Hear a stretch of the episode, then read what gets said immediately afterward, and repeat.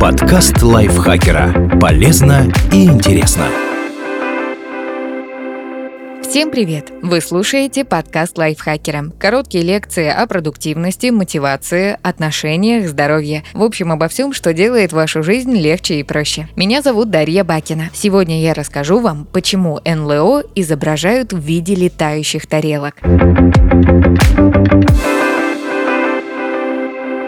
Словосочетание «летающая тарелка» стало нарицательным. Это фактически синоним неопознанного летающего объекта. В фильмах, компьютерных играх и комиксах пришельцы очень часто путешествуют на аппаратах именно такой формы. Но немногие знают, что выражение «летающая тарелка» появилось буквально по ошибке. 24 июня 1947 года пилот-любитель по имени Кеннет Арнольд направлялся на своем самолете на авиашоу в штат Орегон. Внезапно он увидел ярко ярко-голубую вспышку света в небе возле горы Рейнир, а затем заметил еще девять, последовавших друг за другом. Кеннет был убежден, что они исходили от неопознанных летающих объектов. Арнольд поведал о том, что видел представителям газеты United Press. Пытаясь описать, как двигались эти вспышки света, пилот сказал, что те летали как блюдце, если пустить его по воде. Репортер неверно истолковал его слова и решил, что сами объекты были похожи на блюдца. В итоге в новостях по всей Америке стали говорить, что летчик видел корабли пришельцев в форме летающих тарелок.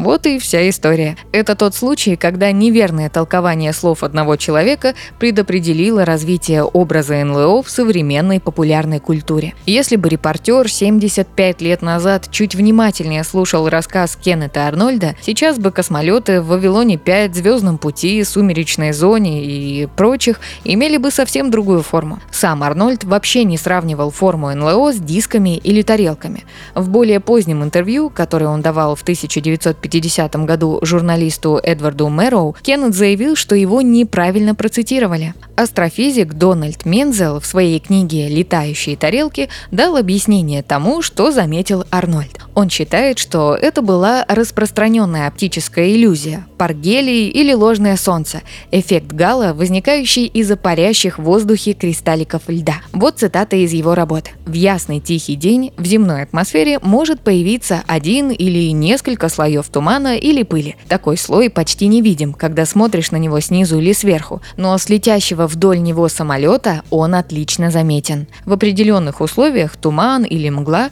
отражают солнечные лучи, почти как зеркало. Конечно, это было ложное солнце. Конец цитаты. Вообще, чисто теоретически, форма диска не самая плохая для летательного аппарата, который может выходить в космос. Во-первых, тарелка отличается хорошей аэродинамической устойчивостью. Во-вторых, она сможет эффективно тормозить об атмосферу планеты при сходе с орбиты, если нижнюю часть покрыть теплостойкой абляционной защитой. И люди даже пытались разрабатывать аппараты с круглым крылом. К примеру, в 1934 году в университете Майами был испытан самолет под названием названием Names Umbrella Plane или по-русски зонтиколет. После было создано еще несколько прототипов, в том числе истребитель VZ-9 Авракар из Канады, который США разрабатывали в период Холодной войны. Но в конечном счете авиаконструкторы решили вернуться к самолетам более привычной формы. Оказалось, что дискообразные аппараты хорошо держатся в воздухе, но скверно приспособлены для маневрирования. Спасибо Дмитрию Сашко за этот текст. Подписывайтесь на подкаст Лайфхакера на всех платформах, чтобы не пропустить новые эпизоды. А еще слушайте наш подкаст «Ситуация Help». В нем мы рассказываем про интересные и неоднозначные ситуации, в которые может попасть каждый. На этом я с вами прощаюсь. Пока. Подкаст Лайфхакера. Полезно и интересно.